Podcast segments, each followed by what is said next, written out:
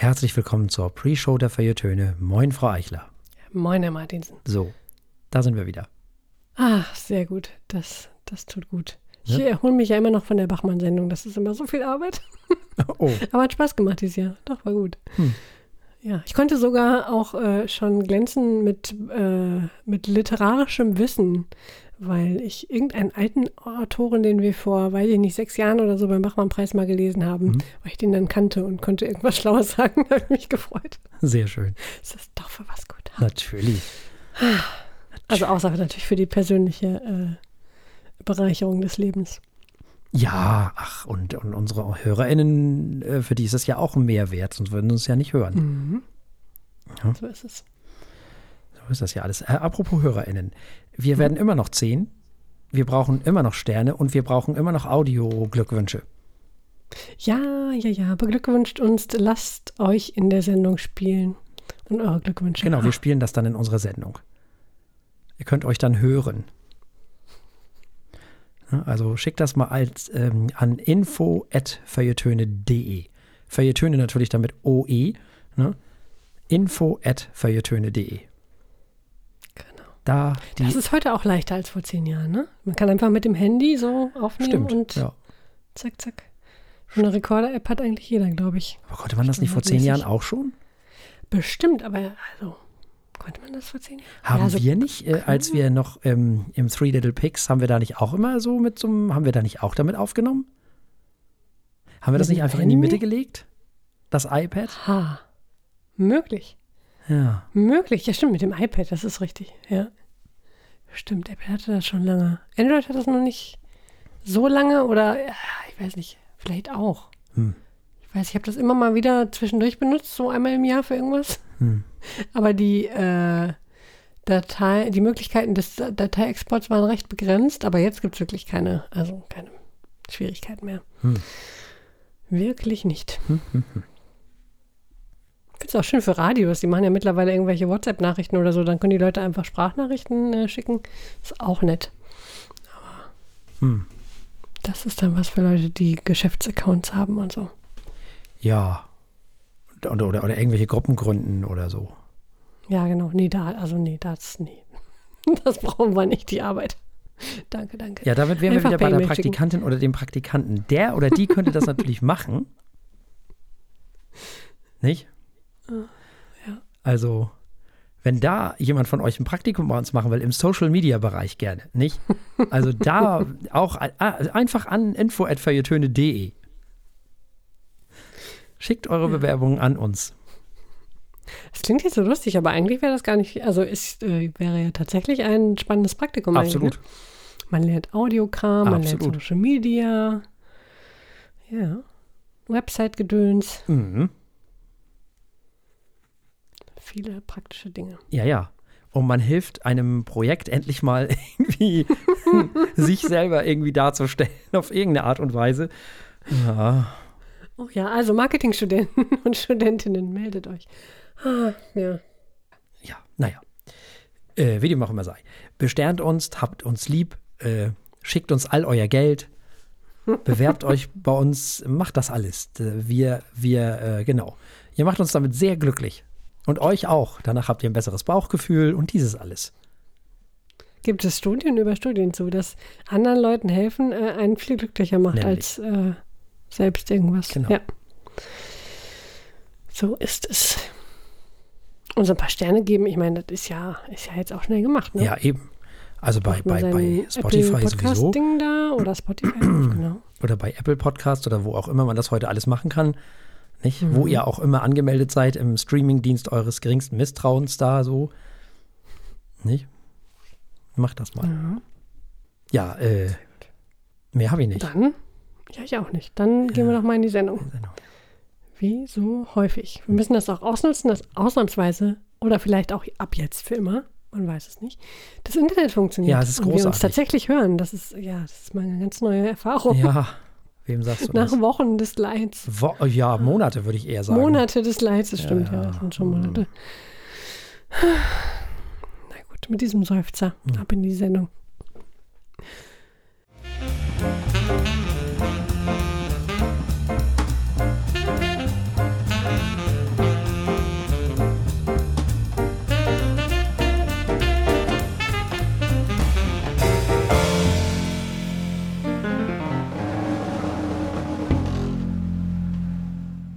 Willkommen bei den Feuilletönen, der Podcast mit wöchentlichem Wohlsein, der den Ohren gut schmeckt.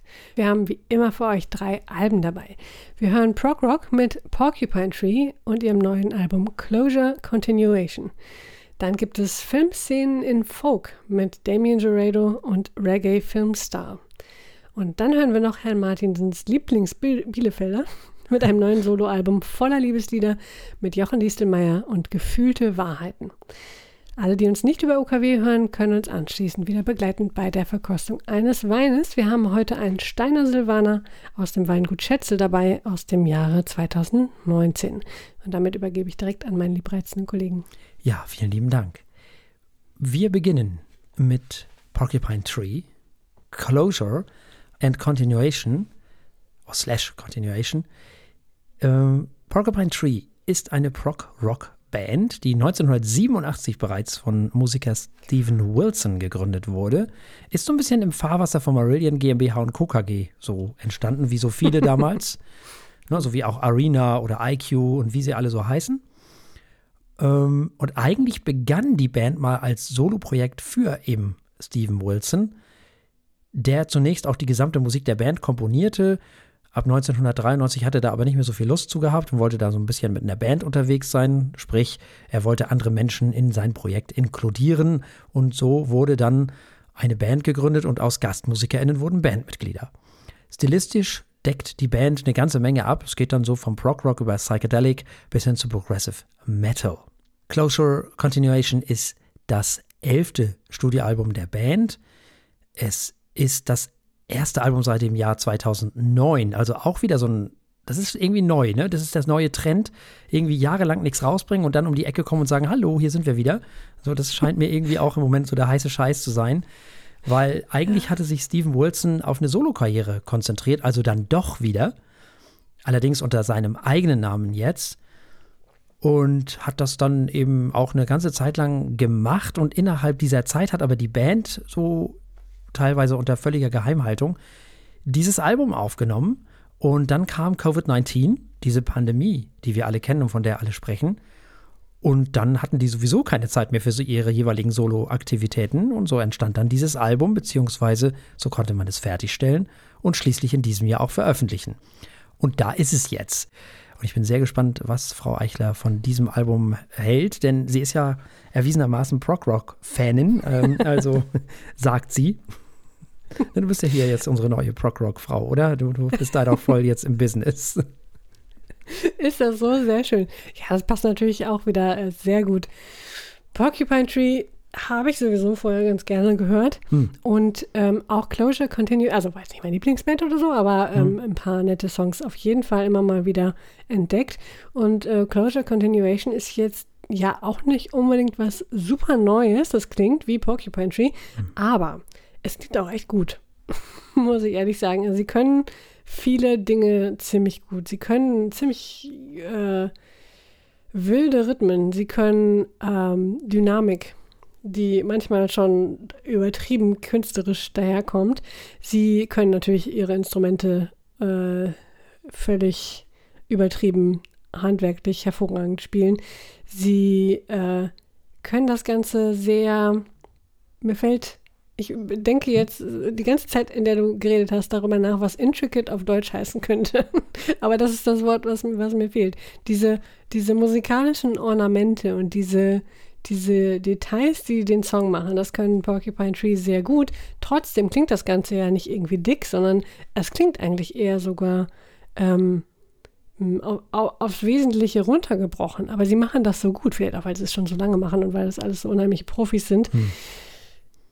Mir gefiel das Album echt gut, muss ich sagen. Also äh, nicht jetzt ein Song, der besonders herausgestochen wäre, der hm. jetzt für immer mein Lieblingssong wird, ähm, der letzte Song, äh, Chimeras Rack, war sicherlich äh, etwas, was mir im Sinn geblieben ist. Ist ja auch super lang. Nee, einfach ein gutes Prog-Rock-Album mit ein paar wirklich guten Sounds und Ideen.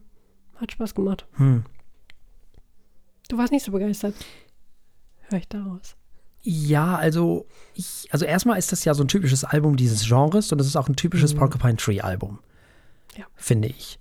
Es ist komplex, es ist metalig und es ist eben progressive oder progressiv. Und ich finde, es hat genau die Probleme, die so ein Album hat, wenn eine Band nach 13 Jahren wiederkommt und die Stücke offensichtlich auch schon ein bisschen älter sind, die sie da so geklöppelt haben, nämlich über diese Jahrzehnte hinweg.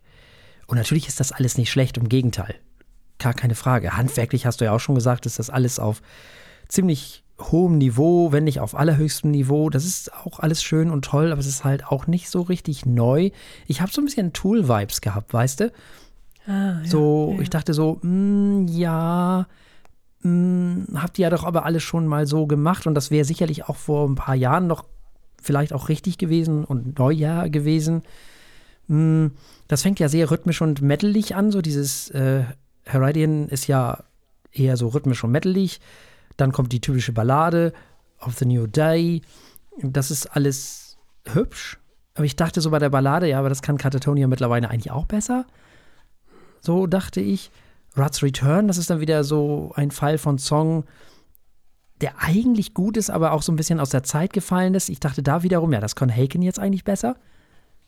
So, mir fielen immer so Bands ein, wo ich dachte, aber das machen die mittlerweile auch und besser. So, Das stimmt. Das klingt nicht gerade wie ein Album, was unbedingt in 2022 hätte erscheinen müssen. nee. Ja, Ich ja. glaube, dass die Fans sehr begeistert sind von diesem Album. Hm. Also dieses vertrackte Rhythmen mit Metal mischen, das ist ja jetzt nicht, ne? Das, und dabei dann, dass, dass da irgendwie komplexe Songs dabei entstehen. So, weiß ich nicht, eine Mischung aus Proc und Gent, wenn man so will. Das, ähm, hm. Ist jetzt nicht die Erfindung des Eukalyptusbonbons am Stiel, neue, oder die, die, die, die neue, ähm, die Fortentwicklung davon. Ja, ich. Also ich fand Dignity ganz gut. Das erinnert so ein bisschen an Pink Floyd, ist aber so ein bisschen, finde ich jedenfalls so der originellste Song auf diesem Album, weil das ist so Psychedelic der 70er, aber in die 20er geholt. Das hat mir so gut gefallen. Der letzte Song, also der letzte Song ohne die, die, die Bonustracks, die habe ich nicht mit bewertet, glaube ich, bin ich mir gar nicht so sicher. Chimeras Wreck fand ich ziemlich gut. Da trägt auch die Länge, finde ich. Da wird auch eine schöne Atmosphäre geschaffen und das ist auch sehr eigenständig. Das gab ja so Vergleiche, Leute sagten so, das ist der Genesis-Song auf diesem Album, habe ich überhaupt nicht verstanden. Habe mich gar nicht an Genesis erinnert. So klar, die haben das in den 70ern mit ins Leben gerufen, aber das finde nicht, dass das was mit denen zu tun hat. Also ich finde das Album nicht schlecht, aber ähm, ich fand, und das wäre jetzt eine Frage an, an dich, so, wenn du das jetzt mit dem Marillion-Album vergleichst, die ja jetzt auch gerade ein neues Album rausgebracht haben, wie würdest du das da so einordnen? Wie, wie? Schwer. Also meine persönlichen Sympathien liegen eher bei Porcupine Tree. Okay. Aber jetzt aus dem Bauch heraus fällt es mir sehr schwer, das an irgendwie objektiven Okay. äh, Kriterien festzumachen. Aber ich weiß auch nicht, dieser, dieser künstlerische Spirit, nenne ich es einfach mal, von Porcupine Tree, das ist etwas, was ich sehr zu schätzen weiß. Nicht, dass Marion das nicht hätte, aber das hat mir hier, es ist sehr hervorgetreten Hm. auf dem Album. Okay. Doch, da hast du ein paar Pluspunkte gesammelt. Und weil dieses Album im Jahre 2022 erschienen ist, wollen und dürfen wir es natürlich auch bewerten auf unserer Skala von steht, läuft und rennt. Das ist für mich ein sehr schwerer Fall. Wüsste ich nicht, dass es das Jahr 2022 ist und äh, dass diese Band äh, vieles von diesem, was sie hier tut, schon vorher getan hat, wäre das sicherlich ein Rent. Aber es fehlt das Neue, es fehlt das, was es zum Album des Jahres machen könnte. Deswegen ist es einfach ein sehr, sehr, sehr, sehr, sehr, sehr, sehr schnelles Läuft. Ja. Ähm, ja, also läuft bin ich dabei. Das ist ein, für mich ein insgesamt ein Album, was man so machen kann, was ich mich nicht in Gänze vollends überzeugt, aus den schon genannten Gründen. Ist ein bisschen zu viel IQ, ein bisschen zu viel Katatonia und die können sich selber aber besser als Porcupine Tree das können. Mittlerweile so, oder die können Porcupine Tree oder das, was die machen, mittlerweile besser. Schlecht ist das natürlich um Himmels Willen trotzdem nicht. Und deswegen gibt es auch von mir ein Läuft. Also, wir haben gehört Closure Continuation von Porcupine Tree und es gab ein Läuft von Frau Eichler und ein Läuft von mir. Damit kommen wir zu Damien Gerardo. Das ist ein US-amerikanischer Singer-Songwriter aus Seattle. Seine Karriere begann Mitte der 90er Jahre des letzten Jahrhunderts mit der Veröffentlichung von Lo-Fi Folk-basierten Songs. Er veröffentlichte sein erstes Album im Jahre 1997. Waters AFS äh, hat es gehießen, geheißen, hat es geheißen, so. Hieß es. hieß es, genau. Grammatik ist schwer. Ähm, nun haben wir 2022 und nun veröffentlicht Dorado sein 18. Studioalbum. Es heißt Reggae Film Star. Wir befinden uns darin in einer Filmkulisse. Er erzählt Geschichten von Schauspielern, Kameraleuten und Zuschauern. Er nimmt uns mit an ein Set und beschreibt, was es dort zu sehen und zu erleben gibt. Und wir hören erstmal Herrn Martinsen. Ja, der begleitet uns ja auch schon seit Jahren, der Damien Gerardo, mhm. ne? Und diesmal sind wir nun also mit ihm auf einem Filmset gelandet oder in einem Filmset gelandet. Und ja, er erzählt uns Geschichten der verschiedenen ProtagonistInnen, die es so für einen Film braucht. Er beschreibt Szenen, Situationen, Gespräche und Momente, die so in der Welt vom Film und TV spielen oder spielen könnten. Ja, und am Ende werden natürlich auch wieder Menschen beschrieben, die auf irgendetwas warten, auf ihren Auftritt, auf eine Chance, auf ihren Durchbruch oder einfach nur auf bessere Zeiten. Und das alles eben in diesem typischen Damien Gerardo Folk Pop, den er ja auch schon auf dem letzten Album gemacht hat und den dazugehörigen hübschen Melodien eben. Und das war beim letzten Album gut und das ist auf diesem Album auch gut. Und es werden auf diesem Album keine geschlossenen Geschichten erzählt, sondern so Szenen beschrieben halt, ne? Weil das, das ist eben diese, dieses Filmset wird so in Bildern, in so Sna Schnappschüssen, so in so Polaroid-Geschichten, könnte man fast so äh, sagen. Also nicht so wie bei Paul Simon, der hätte uns ja dann eine Geschichte zu dem jeweiligen Protagonisten, äh, zu der jeweiligen Protagonistin erzählt, sondern in diesem Fall sind es so, so kleine, kleine ähm, Polaroid-Fotos oder wie man das auch immer beschreiben möchte, die die uns Amy und hier so darlegt. Also nicht so typisch Liedermacher, sondern eher so ein bisschen untypisch, obwohl Liedermacher, so ungefähr. Mm, also eher so Bilderwelten, die aufeinander aufbauen und so fiktive Charaktere so. Und offensichtlich scheinen wir Gerardo dabei beizuwohnen, wie er Menschen in einem Filmset beobachtet und ihre Geschichten erzählt. Also mit Hilfe dieser Polaroid-Fotos, die er da so macht. Und vielleicht saß er ja wirklich eines Tages in so einem Filmset, keine Ahnung, weiß ich nicht, so, und hat sich dann da so hingesetzt und sich das so angeguckt, was an einem Tag da so passiert und hat das alles aufgeschrieben und hat das dann vertont. Mm, und hat natürlich ein bisschen was dazu gedichtet. Und das alles ist lyrisch unfassbar toll, tolle Melodien. Man kann aber auch das Album einfach nur so hören und sich daran erfreuen. Man muss sich nicht mit den Texten und mit diesem Hintergrund mit diesem Filmset und sonst was alles beschäftigen. Das geht auch so. Allein schon wegen der Melodien. Produktion ist wunderbar. Nicht die letzte in dieser Sendung, die toll ist, finde ich. Manchmal sind es auch nur so kurze Skizzen einer Szene. Skizzen war das Wort, was mir fehlte, genau.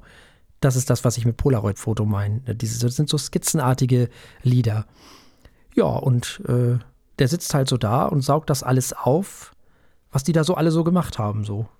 Zu einigen gibt es mehr zu erzählen und zu anderen gibt es weniger zu erzählen und das ist alles total authentisch. Deswegen sind die Lieder manchmal auch nur eine Minute etwas lang. Und das Wichtigste ist, dass äh, man ihm diese Geschichten abnimmt, finde ich. Und das macht das eigentlich zum sehr geilen Album, finde ich. Ja, da kann man kaum noch was ergänzen. Das ist, äh, ich fand es auch sehr beeindruckend, dass er, wo er Liedermacher ist, ähm, man ja erwarten könnte, dass er uns wie Bruce Springsteen oder mhm. meinetwegen auch Jochen Dieselmann, mhm. dass er uns wirklich eine Geschichte erzählt, ne? Mhm. Äh, oder Billy Joel fällt einem da auch gleich ein. Mhm.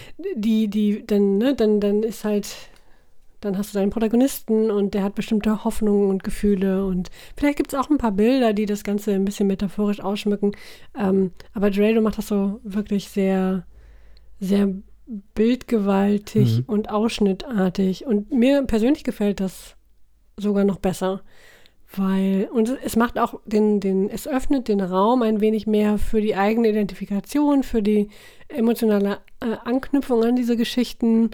Ähm, es macht das Ganze atmosphärischer, vielleicht, also mir hat das sehr gut gefallen. Mhm. Und musikalisch sowieso. Äh, das ist eine tolle Produktion, hast du schon erwähnt. Es ist ein sehr ähm, äh, cinematische Produktion, muss man auch sagen. Es ist sehr, sehr reich und harmonisch und groß.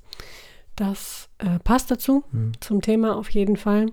Ja, ich würde nur wiederholen, was du sagst. Eine Info noch, ich habe noch ähm, gelesen, dass er wohl viel oder viel angespielt hat, zumindest auf eine Sitcom der 70er Jahre namens Alice, mhm. die ich selber nicht kenne, aber es ist vielleicht ein spannendes Detail für alle, die diese Serie kennen äh, und dieses Album hören, da mal zu schauen, wo er da an welchen Stellen irgendwie hier und da mal äh, auf Charaktere, Situationen und ähm, Zusammenhänge angespielt hat. Schöne Sache. Gut, äh, das Album ist im Jahre 2022 erschienen, das heißt, wir müssen es natürlich auch bewerten. Mhm. Puh, das ist auch wieder so schwer. Nö, äh, das ist ein tolles Album, das ist toll erzählt, das sind tolle Melodien, mhm. das rennt. So. ist nicht schwer. Schön, dass du so eindeutig bist. Ja, ich denke jetzt immer schon, wir kommen ja, äh, also im, im, was haben wir, Juli? Wir kommen ja im Juli immer näher dem Album des Jahres im Dezember ja. und ich kriege langsam Angst, ja. dass die Auswahl so schwer wird. Ja, das ist ja jedes Aber Jahr das, das Gleiche. Also. Ja, es ist was Gut, aber das ist natürlich recht, das ist ein hervorragendes Album. Äh, da kann ich äh, dann auch nichts anderes mehr geben als ein Rent. Also, wir haben gehört, Damien Gerardo und Reggae Filmstar und es gab einen Rent von Herrn Martinsen und ein Rent von mir. Und wir kommen mal nicht zu was völlig anderem, sondern zu was ähnlichem, allerdings in einer anderen Sprache, nämlich äh, in deutscher Sprache.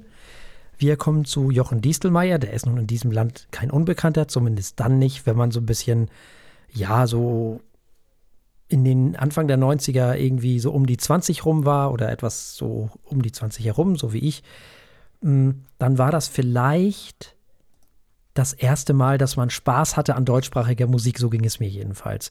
Da gehörte dann damals Blumenfeld dazu, da gehörte Tokotronic dazu und die Sterne und Bernd Begemann natürlich, Bernadette Hengst und so weiter und so fort. Und der Sänger von Blumenfeld, der heißt Jochen Distelmeier, der hat ein neues Album rausgebracht und das heißt Gefühlte Wahrheiten. Der kommt aus Bielefeld, der kommt also aus Ostwestfalen, wie ja eigentlich fast die gesamte Hamburger Schule aus der Gegend kommt, außer Tokotronic. Und es fing alles an mit einer Band namens Die Bienenjäger. Das war die erste Band in dieser Gegend von Jochen Distelmeier. Und er hat dann später in Hamburg eine Band namens Blumfeld gegründet und wurde damit zu einem der bekanntesten Vertreter dieser Hamburger Schule, wie sie sich dann, äh, wie die sich genannt haben, nicht. Ich glaube, das war irgendwie die Specks, war das nicht sogar Dietrichsen oder irgendwie so, der auf die Idee gekommen ist. Ich bin mir nicht mehr ganz sicher. Mhm. Jedenfalls, äh, die selber, glaube ich, haben das Wort Diskursrock bevorzugt damals. Wie dem auch immer sei, das Album L'État et moi gilt als eines der bedeutendsten Alben deutscher Sprache im Rock-Pop-Kontext. Die Texte werden mittlerweile an Universitäten und äh, in Seminaren besprochen und eingeordnet und zugeordnet und da sind ganze Heerscharen von. es gab auch schon ein oder mehrere Seiten, die sich damit beschäftigt haben und versucht haben, diese ganzen Referenzen, die der da immer hat, äh, einzuordnen. Er ist seit 2009 solo unterwegs und veröffentlichte dann auch das Album Heavy, das war sein erstes Soloalbum eben nach Blumenfeld und hat dann im Jahre 2016 ein Coveralbum mit englischsprachigen Songs veröffentlicht. Songs from the Bottom hieß das Album. Und nun, also nach 13 Jahren, also auch hier erkennen wir wieder diesen Trend, nach ganz langer Zeit was Neues zu machen, veröffentlicht er ein Album mit eigenen Kompositionen, solange ist das also her. Gefühlte Wahrheiten heißt das Album. Und dann ist es gleich mal ein Doppelalbum, das hat auch einen Grund. Das kann ich gleich nochmal erklären. Es sind zwei Teile unterteilt, das hat auch einen Grund, nämlich, dass es eigentlich zwei Alben werden sollten. Ähm, kann ich gleich noch was dazu sagen. Im ersten Teil wird Popmusik zum Besten gegeben, während es im zweiten Teil, der wiederum aufgeteilt ist in einen englischsprachigen und deutschsprachigen Teil, dann eher folkig zugeht, mit einem Hauch Country, also eher so ein bisschen unplugged, wenn man so will. Und ich weiß, dass das für Frau Eichler immer nicht so einfach ist alles, aber wir müssen da nun alle durch. Das ist manchmal so und auch diesmal musst du da wieder durch. Ja, ja, ich bin weit jenseits der 20 und äh, dennoch warte ich noch auf den Moment, der mir die deutschsprachige Musik aufschließt. Nein, es gab natürlich immer wieder, ne, stimmt gar nicht. Äh, es gab immer wieder äh, Alben, die das geschafft haben. Ja, mit, mit dem deutschen Liedermachen, deutschsprachigen Liedermachen habe ich oft meine Probleme. Und Jochen Diestelmeier hat hier natürlich mal voll reingedrückt und auch nicht irgendwas Rockiges äh, produziert, sondern ein richtig schönes Album voller ba Folkballaden und dann auch noch Country-Songs. ja, also, im zweiten Teil, ne? Also, Im zweiten Teil, genau. Ja. Als, als, als äh, äh, wolle er mich ärgern. Nein, es ist natürlich kein schlechtes Album. Ähm, es wird sicherlich nicht mein Lieblingsalbum. Ähm, gewundert hat mich, also einmal der ruhige Ton mhm. insgesamt, vor allem im ersten Teil, und dass er oft so sehr direkt war. Ich Mhm. hatte von ihm ein, ein wenig mehr äh, Poesie schon fast erwartet. Es ist trotzdem noch poetisch, gar keine Frage. Aber es ist sehr direkt in seiner Ausdrucksweise. Und dann kommen diese drei englischsprachigen Stücke, die ich, mit denen ich überhaupt nicht gerechnet hatte. Äh, insofern Pluspunkte für die, den Überraschungseffekt. Er selber hat übrigens ganz spannend, Ja. er hat gesagt, er, er könne eigentlich gar nicht gut Englisch, also nicht nur Ausspr die Aussprache, sondern auch so insgesamt nicht. Wollte Mhm. das aber trotzdem machen, weil er sich einfach mal wieder so Dinge zumuten wollte, die er eigentlich gar nicht richtig kann. Da habe ich den größten Respekt vor, das finde ich sehr gut. Also, Ähm, auch dafür eine Menge Pluspunkte. Nein, das, das ist toll. Das finde ich, äh, sollte jeder sich auf die Fahne schreiben. Dinge tun, die man, die man sich sonst nicht so trauen würde oder äh, die andere Leute nicht machen würden. Gute Idee. Äh, Ja, das ist im Grunde mein Urteil. Das ist kein schlechtes Album. Es ist nicht so meins. Ähm, es ist cool, dass er sich getraut hat, äh, mal hier und da die Richtung zu wechseln. Äh, er ist weiterhin lyrisch, natürlich sehr kompetent, ähm, weniger poetisch, etwas direkter unterwegs. Das Ganze ist zwischendurch auch immer mal wieder relativ mm, groovig, musikalisch Mhm. gar nicht uninteressant. Äh, macht dann in den Momenten auch durchaus Spaß, einfach äh, musikalisch. Ja, also kein schlechtes Album, wirklich nicht. ja, vielleicht kann ich ja ähm, euch alle mal so ein bisschen auf, auf die Reise durch dieses Album Ja, mitnehmen. bitte. Ja. Ähm, also auch hier 13 Jahre her, klar, wie bei Mhm. Porcupine Tree auch schon, aber in viel besser, finde ich zumindest, weil mehr interessante Ideen. Mhm. Wenn man mal seine Musik von vorher so betrachtet, wenn man das so mal miteinander vergleicht. Ähm, fangen wir mal mit diesem Pop-Teil an. Warum ist das eigentlich so? Ja, das sollten nämlich, eigentlich wollte er nämlich diesen Country-Teil viel früher schon veröffentlichen. Ich glaube, irgendwie so vor zwei, drei Jahren. Hat dann aber festgestellt, dass das ein paar Bands auch schon vor ihm gemacht haben. Zwar keine deutschsprachigen, aber so im internationalen Bereich. Und das fand er dann irgendwie blöd und hat das wieder gelassen. Schade eigentlich. Ich hätte mich gefreut, wenn da irgendwas gekommen wäre. So, äh, egal. Dann hat er gesagt in einem Interview, dass Otis eigentlich auch schon Album hätte werden sollen, dass er dann aber gemerkt hat, dass da so viel ähm, aus ihm rauskam, dass er entweder ein Konzeptalbum hätte machen müssen, was er nicht wollte, und deswegen hat er daraus ein Buch geschrieben oder daraus ein Buch gemacht. Ich finde, dieses Album hat natürlich mit Otis was zu tun, wie ja immer alles mit allem was zu tun hat, was, wenn es um Distelmeier geht. Das war ja schon bei den Blumfeld-Alben so und das ist, finde ich, auch diesmal wieder so. Also das letzte Album, Heavy, Songs from the Bottom, hier ist ja alles drin. Ne? Die englischsprachigen Sachen erinnern ja durchaus an diese Cover-Sachen, die er da so gemacht hat. Er schrieb ja bei Otis, wir erinnern uns, wie er durch Berlin so ein bisschen meanderte, also durch Berlin so wanderte. Er ging also los, um irgendwo zu landen. Nur weg von da, wo er kam. Und nun scheint er aber da wieder zurück hinzuwollen, habe ich so das Gefühl. Also wenn man so will, zum, zum ersten Bild, woher ich eigentlich komme, hat er schon bei der L'État et moi gesungen, womit die dann auch mit im Boot wäre, nämlich in dem Song Ich, wie es wirklich war. Da schließt sich dann so ein bisschen der Kreis. Ich finde, er führt auf diesem Album viele Zwiegespräche. Da ist ja dieser Frauenchor drin, in diesem äh, Ich will zurück zu mir, ne? Genau. Ja, äh, Das hat er ja zum, zuletzt gemacht auf der Testament der Angst. So lange ist das ja schon her. Das finde ich sehr interessant, dass, dass, diese, dass dieser Frauenchor diese, diese, dieses an, ja, das nicht das alter Ego, sondern die, die eine Stimme übernimmt und er dann quasi mit sich selbst so ins Zwiegespräch geht. Also eigentlich will er ja die ganze Zeit irgendwie nach Hause, habe ich das Gefühl. So auf diesem Album. Das ist ja, das ist so die Kernbotschaft dieses Albums. Er will auf jeden Fall irgendwo hin, wo er herkommt, also zu sich selbst wieder zurück und so dieses alles. Ich finde, die Pop-Songs auf diesem Album sind wundervoll. Es fängt ja an mit diesem, was wir schon gehört haben, für die, die uns ähm, über OKW hören, Komm so nah wie du kannst. Das ist auch gleich einer meiner Lieblinge. Eine traumhafte Melodie. Auch bei Distelmeier interessanterweise sind die 80er wieder da. Hört man ganz klar, finde ich, in diesem Pop-Teil. Überhaupt ist das Album unfassbar zeitgemäß produziert und auch komponiert. Ich finde die Akkord, also die, die Harmoniefolgen finde ich total wahnsinnig gut. Total toll. Mhm. Ähm, Im Song Zurück zu mir wird das erste Mal klar, finde ich, worum es auf diesem Album geht. Nämlich im Grunde genommen will er zurück zu sich, zurück von seiner Odyssee, zurück von diesem Otis. Da sind wir wieder bei diesem Roman irgendwo ankommen, nicht einfach nur losgehen, sondern jetzt will er auch ankommen. Er ist jetzt irgendwie losgegangen und jetzt möchte er gerne auch vielleicht ein Zuhause haben oder so. Ich weiß nicht. Schöner, schöner Popsong, hübsche Melodie auf jeden Fall, dieses Zurück zu mir. Hey Dear hat eine tolle Zeile, eine tolle Textzeile. Da singt er, oder war dir so kalt, dass dir mein Feuer gefiel? Das kann nur Distelmeier. So, so, so ein toller Text, so eine tolle Melodie. Ähm, Im Fieber, großartig. Da sind wir wieder bei dieser Akkordfolge. Das konnte er zwar schon immer, aber ich finde, es hat sich nochmal elaboriert. Ich finde, ich finde die, die Songstrukturen sind komplexer geworden. Die insgesamt sind die Aussagen zwar direkter geworden und vielleicht ist auch die Musik auf eine Art poppiger geworden, auf jeden Fall. Als Blumfeld war ja nicht so poppig für das, was er jetzt macht. Ähm, mhm. Aber na, wobei, hinten raus schon.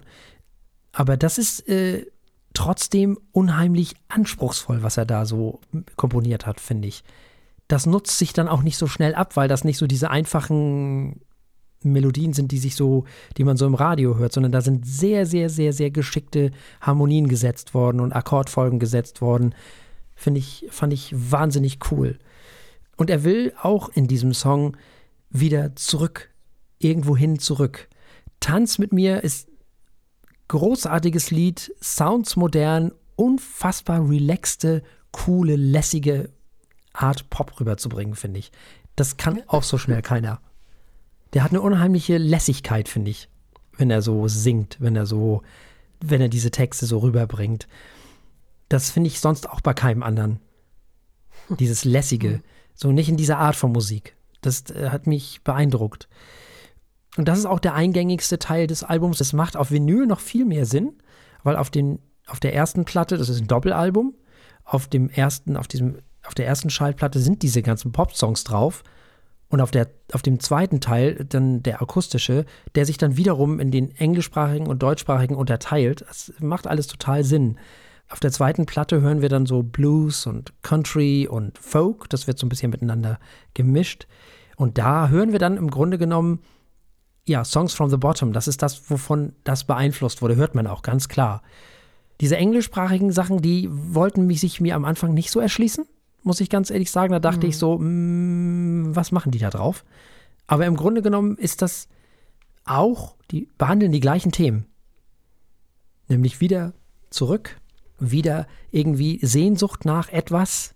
Die ganze Zeit sehnt er sich nach etwas, will irgendwohin zurück auf der letzten Seite sozusagen, wenn wir im Vinyl-Kontext bleiben und wir wieder deutschsprachig unterwegs sind, kommt dann dieses nicht einsam genug und das ist für mich ein Meisterwerk. Das ist großartig. Das ist so ein typischer Distelmeier, von dem ich wieder lyrisch einfach nicht genug bekommen kann. Das, das, ist, das ist großartig. Da ist vielleicht das, was du, da ist dann ja nicht mehr ganz so direkt oder auf eine andere Art, mhm. ja, vielleicht schon direkt, aber da geht es dann richtig auch sozialkritisch zur Sache. So, das ist ja so ein bisschen so eine Abrechnung ja. mit der Welt, die wo alle offensichtlich nicht einsam genug sind oder noch nicht einsam genug sind. Da sind Zeilen drin, wenn du glaubst, du hättest recht, bist du noch nicht einsam genug. Ist auch wunderschön. Das, das ist einfach großartig. Das kriegt so schnell keiner hin. Einfach. Und das dann auch in dieser laissez-fairen, unaufgeregten und gar nicht zeigefingerigen Art. Also dieser, der fuchtelt ja nicht mit dem Zeigefinger durch die Gegend, sondern da sind ja durchaus auch, da ist ja Haltung drin auf diesem Album, auch viel. Ja, er sagt auch, äh, was er denkt über ja. gar nicht unwichtige Themen. Genau. Also äh, Gewalt, ja. Armut, Klimakrise. Ja. Wir haben alles dabei. Hm? Genau. Und offensichtlich sind wir alle noch nicht einsam genug. Kann man vielleicht so übersetzen. Also das, das ist schon toll. Ja. ich weiß nicht. Nach diesem Album denke ich so, Mensch, hoffentlich kommt er an. Weil ich glaube, dass er noch nicht da ist. Hm. Das finde ich äh, spannend. Äh, also ja, dahin, wo er offensichtlich hin will. Was auch immer dieses Nachhause ist. Mhm. Ja, und es macht Sinn, sich das Album auf Vinyl zu kaufen. Wegen ich. der Seiten und der Aufteilung? Mhm. Mhm. Genau. Ja, ja, kann man so machen. Tolles Album. Und ich habe mir ganz viele Sachen durchgelesen, ähm, weil man ja dann auch guckt, so außer Interviews habe ich mir auch so, ja, so Reviews ein bisschen durchgelesen, was die anderen so sagen. Mhm. Und die meisten haben gesagt, also wirklich, ich habe kein einziges Review gefunden, wo am Ende nicht stand, gut, dass er wieder da ist. Oder schön, dass es diese Stimme wieder gibt. Oder fand ich beeindruckend. Und selbstverständlich müssen wir auch dieses Album oder dürfen wir auch dieses Album bewerten auf unserer Skala von steht, läuft und rennt. Ähm, das läuft sehr schnell für mich. Wir werden, wir werden nicht mehr beste Freunde, aber ich mag es, mag es erstaunlich gern. Phänomenale Texte, phänomenale Melodien, phänomenal produziert. Für mich ist das fantastisch. Das rennt natürlich für mich. Ich mag den und sehr für mich muss das ein Renn sein.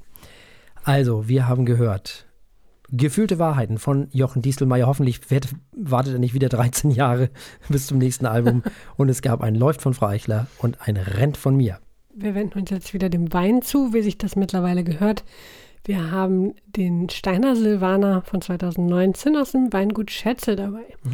Das Weingut Schätze liegt in Rheinhessen, also ungefähr 12 Kilometer südlich von Mainz. Die Reben des Weinguts stehen ausschließlich in besten Lagen. Ich finde, als Laie klingt das immer total toll. Die besten Lagen, boah, die allerbesten. Ja, ja. Also, Hervorragend. Weinsprache ist sowieso toll. Ja, ne? Und äh, das Weingut Schätzel hat durchaus noch mehr zu bieten. Zum Beispiel 800 Jahre alte Kellergewölbe, in denen die Weine spontan vergoren werden und ausgebaut. Ähm, Lagenweine reifen bis zum Mai des jeweiligen Jahres auf der Hefe und werden direkt mit nur leichter Filterung in die Flaschen gefüllt. Der Betrieb wird ebenfalls biodynamisch geführt. Das ist ein bisschen das Thema dieses Jahres. Ne? Ja, ja, Wir haben hier den biodynamisch äh, erzeugten Wein. Mhm.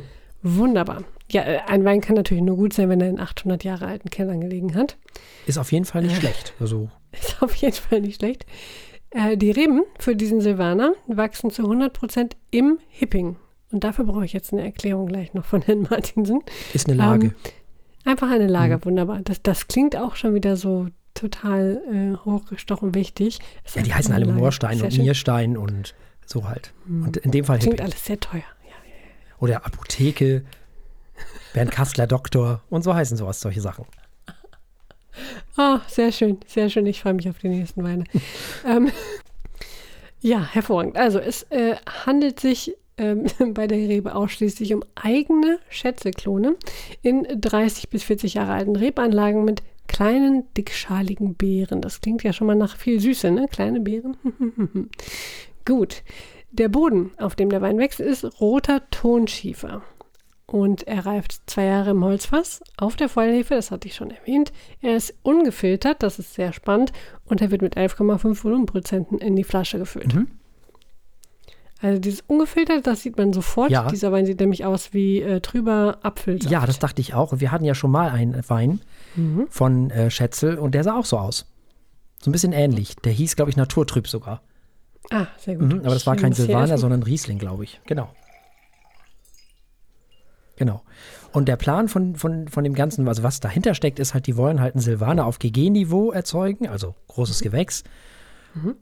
Wenn auch Silvaner in Rheinhessen vom VDP nicht als GG zugelassen wird. Also im Moment mhm. ist es hm. noch nicht mal die erste Lage, glaube ich. Das wird sich demnächst ändern. Ich glaube, im nächsten Jahrgang 2020, glaube ich, ist es dann die erste Lage.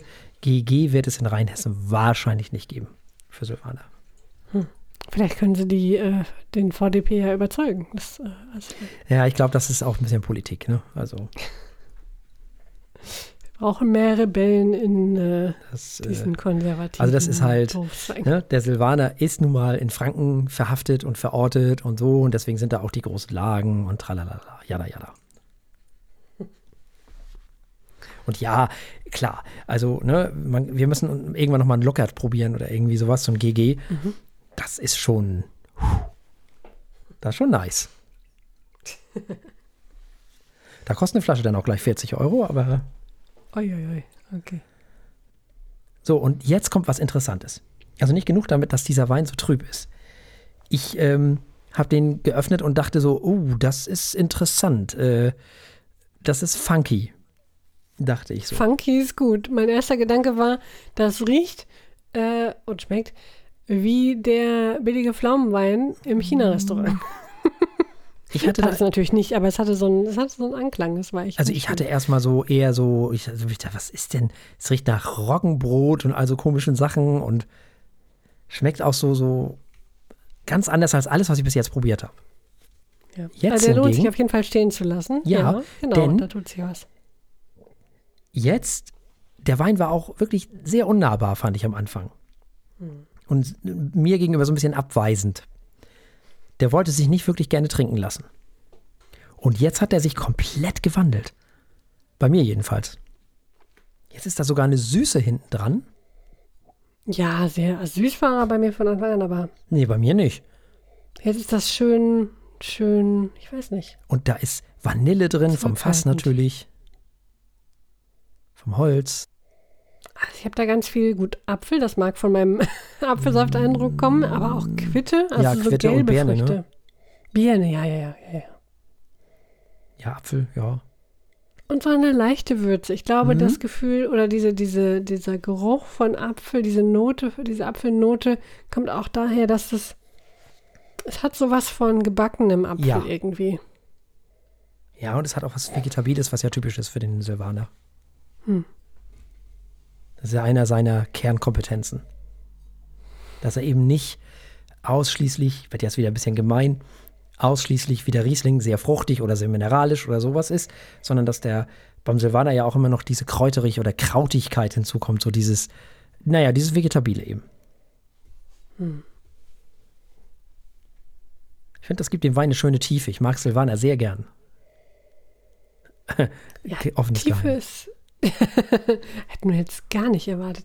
Ähm, Tiefe ist ein gutes Stichwort, weil ich finde, dieser, also es riecht so sehr, sehr, äh, nicht rund, aber so ruhig und tiefenentspannt. ich weiß nicht. Ich fand den Als wäre da auch Chardonnay noch mehr in der Tiefe, so, ein- so ein Eisbergwein. Mal gucken. Hm. Der hat was Grasiges fast schon. So, so, so grünes Gras, so grüne Wiese, so. Hat aber auch was Mineralisches. Also insgesamt fand ich den Chardonnay Weißburgunder letzte Woche schon aus, äh, ruhiger und, äh, und entspannter. Eine gewisse Spannung hat er hier schon. Findest du? Ich finde, der hat so eine total warme Ruhe, Ruhe Okay. in der Nase. witzigerweise eine total angenehme Nase. Und hättest du mir das gestern oder die Tage davor erzählt, hätte ich dich ausgelacht. Und ich kann ja ruhig mal ehrlich sein. Ich hätte gedacht, oh Gott, ey, was, das ist der erste Wein, dem du zwei Punkte geben musst. Der war also gar nicht meiner. Ich dachte so, wir werden keine Freunde mehr. Was mache ich denn jetzt? Wir werden aber sehr wohl Freunde jetzt. Und da zeigt sich mal wieder, ihr müsst zum Wein auch mal Zeit geben. Hm, Also man darf Wein nicht immer gleich aburteilen. Ja. Ja, ja. Als Laie macht man sich ja gern äh, äh, lustig über das ganze, äh, was weiß ich was, Dekantieren gibt es das? Ja, ja, ja, das ja, ganze ja. Umfüllen und Gedöns und ach, der braucht Luft Ja, ja. und so. Aber braucht er tatsächlich. Ja, ja. Also der, der ist ja nicht so verändert. Das ist schon. Total. Und ich kann immer nur wieder empfehlen, ähm, egal ob Weiß oder Rotwein, bei Rotwein vielleicht noch ein bisschen mehr, der entwickelt sich noch meistens ein bisschen hart, ein bisschen heftiger. So, Weißwein, jetzt in diesem Fall ist echt krass, das habe ich noch nie gehabt. Diese, Dass er so eine krasse Wendung Ja. macht, das ist schon echt. ja, das ist toll. Aber bei Rotwein ist es sehr, sehr toll, so die Entwicklung über die Tage zu sehen, so wo die so hingehen und wie die sich zu welchem Essen verhalten und das ist natürlich ganz, ganz spannend. Beim Weißwein auch, aber meistens ändern die sich nicht so doll. So. Meistens werden sie eher ein bisschen reduktiver, aber schön. Jetzt können wir fast sagen, in dem Fall ist es wirklich mal Bernstein. Ja, ja. Trüber Bernstein, nicht? Aber man riecht das Holz schon, oder? Echt? Also Ja, finde ich. Holz hatte ich jetzt noch gar nicht in der Nase. Hm. Also eine Würze, vielleicht ist es das, was Ja, ja. du meinst, ja. ja, ja. Ich bin immer auf der Suche nach Rauch, ne? So Fässer sind ja immer getoastet. Also nicht wie beim Whisky ausgebrannt, das nicht, sondern getoastet. Habe ich Lust auf Toast. Ich glaube, ich habe schon seit acht Jahren keinen Toast mehr gegessen. Oh nein, hier, was habe ich getan? Oh, das ist leicht bei mir. Das ist leicht bei mir. Kannst mir was von, keine Ahnung, ah, gefühlten Wahrheiten erzählen und plötzlich kriege ich Hunger auf Waffeln. Ähm, Ja, wollen wir mal probieren? sehr gerne. Ja dann, Prost. Prost.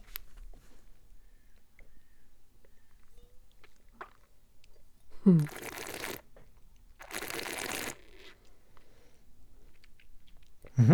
Hm, wow. Sehr würzig, kräuterig. Mhm. Kräuterig, das typische Silvaner.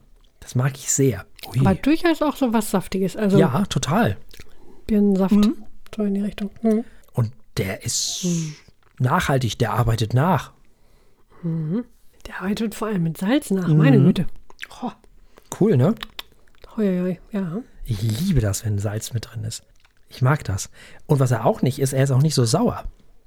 Also ist nicht so Das stimmt. säurebetont, Das stimmt. wie so Rieslinge gerne sind. wirklich, wirklich salzig. Ich finde es auch lecker, aber das darf man jetzt nicht irgendwie zu Bökelfleisch oder so. Oh Gott. Ah, nee, da muss man was Fruchtiges zu essen. Ja, aber ich sag ja immer, da bin ich ja ganz Ernie Losen. Der hat mal gesagt, jetzt will ich euch mal was sagen. Welcher Wein zu welchem, Essen, zu welchem Essen am besten passt. Nämlich mein Lieblingswein zu meinem Lieblingsessen und alles andere scheißegal. Und da hat er auch recht. Ja, ja, ja. Ist so. Man, das ist immer, der, der, man kann eigentlich erstmal alles probieren. Einfach probieren. Und dann kann man ja immer noch sagen, nee, das schmeckt mir jetzt persönlich nicht. Ist ja auch richtig. Ich meine, da wird man auch Kombinationen äh, entdecken, die man gar nicht erwartet Ja, dass total. sie schmecken. Das ist, ist ja auch mit, mit Essen und anderem Essen so. Das ist Ja, ruhig kreativ sein, klar. Ja, wow. Meine Güte, ist das viel Salz. auch eine Erdigkeit. Aber lecker. Ja. so eine, so eine, mm, der ist aber super angenehm geworden. Also mal, ich kenne diesen Wein überhaupt nicht wieder. Als wenn der einen verarschen wollte. Ja, ja. Erstmal rauskommen und rumschimpfen Ja, wirklich. und dann äh, langsam nett Was ist das werden. alles eigentlich für ein Dreck hier? Was soll das? Macht das, macht die Flasche gefälligst wieder zu. Ich will das alles nicht. Genau. Zwei Tage im Kühlschrank und plötzlich ist er der Ja, Schoßhund hier. Ja. das ist ja unfassbar. Der ist ja richtig lecker. Hm. Damit habe ich nicht gerechnet. Ich bin ganz ehrlich, ich dachte, die Flasche trinkst du nicht aus. Doch, ja, äh, genau das habe ich auch gedacht. doch, tu ich. Ja, ja, Feine Sache, das. Ich habe fast so ein bisschen Karamell wieder. Durch diese Kara- Süße. wow. Durch, den, durch das Fass. Also, Nee, ich finde also ich finde es weiterhin sehr salzig, äh, Hm. Ja, salzig, kräuterig. Tee vielleicht noch so in die Richtung. Tee, sehr gut, ja. Mm, wirklich sehr salzig. Ich will das aber auch nicht falsch verkaufen. Es ist zwar sehr salzig, aber es ist lecker. Ja, total lecker. Also, es ist äh, jetzt nicht irgendwie wie versalzen, sondern. Nee, was gibt es denn viel- Schöneres viel als. Säure und Salz so zusammen im, im Spiel? Das ist doch total cool. Und der Zucker, also diese, diese Süße dazu. Ja, fehlt nur noch Fett und dann kommt man nicht mehr davon los. ja, naja. Also dieser hier finde ich zum Beispiel, das gibt ja, du kannst ja Silvaner auf zweierlei Arten ausbauen. Nämlich Richtung Riesling, wenn man so will. Straff und mit Zug und so, hatten wir ja auch schon. Oder eben so ein bisschen Richtung Chardonnay, Richtung etwas dicker, etwas cremiger, etwas voller, etwas runder. So. Und dieser hier ist eher auf dem Weg zum vollen Runden, ne? Also, ja, auf dem Weg. Ja, ja, ja, ja. also Richtung Chardonnay eher.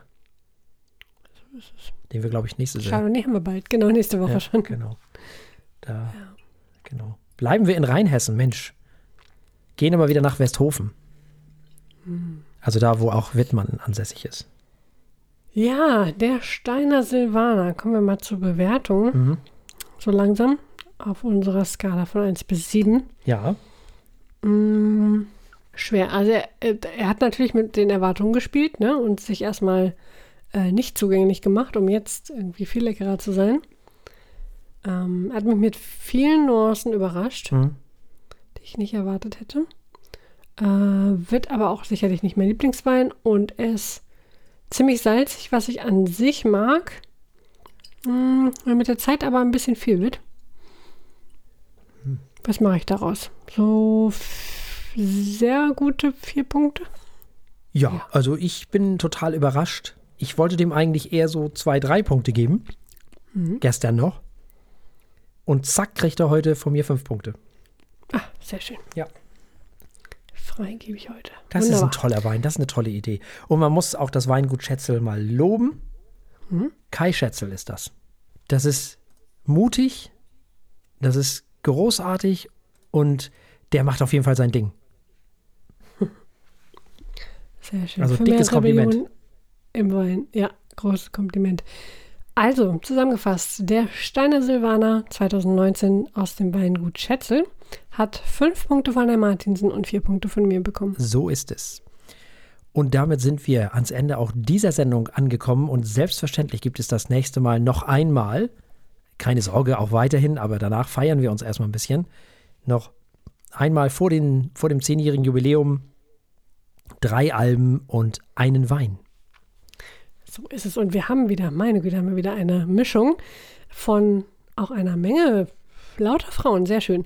Wir haben Solar Jesus, mhm. toller Name, mhm. toller Künstlername, äh, mit Arken. Wir haben Regina Spector mit Home Before and After mhm. und Metric mit Formentera. Mhm. Und dann für alle, die uns nicht im Radio hören, werden wir noch ein Chardonnay verkosten, und zwar den Westhofen 2019 aus dem Weingut Wedenborn. Ja, von Gesine Roll. Endlich Wedenborn, wurde auch mal Zeit. Bleibt uns an dieser Stelle nichts anderes als zu sagen, bleibt uns gewogen. Bis zum nächsten Mal. Tschüss. Tschüss.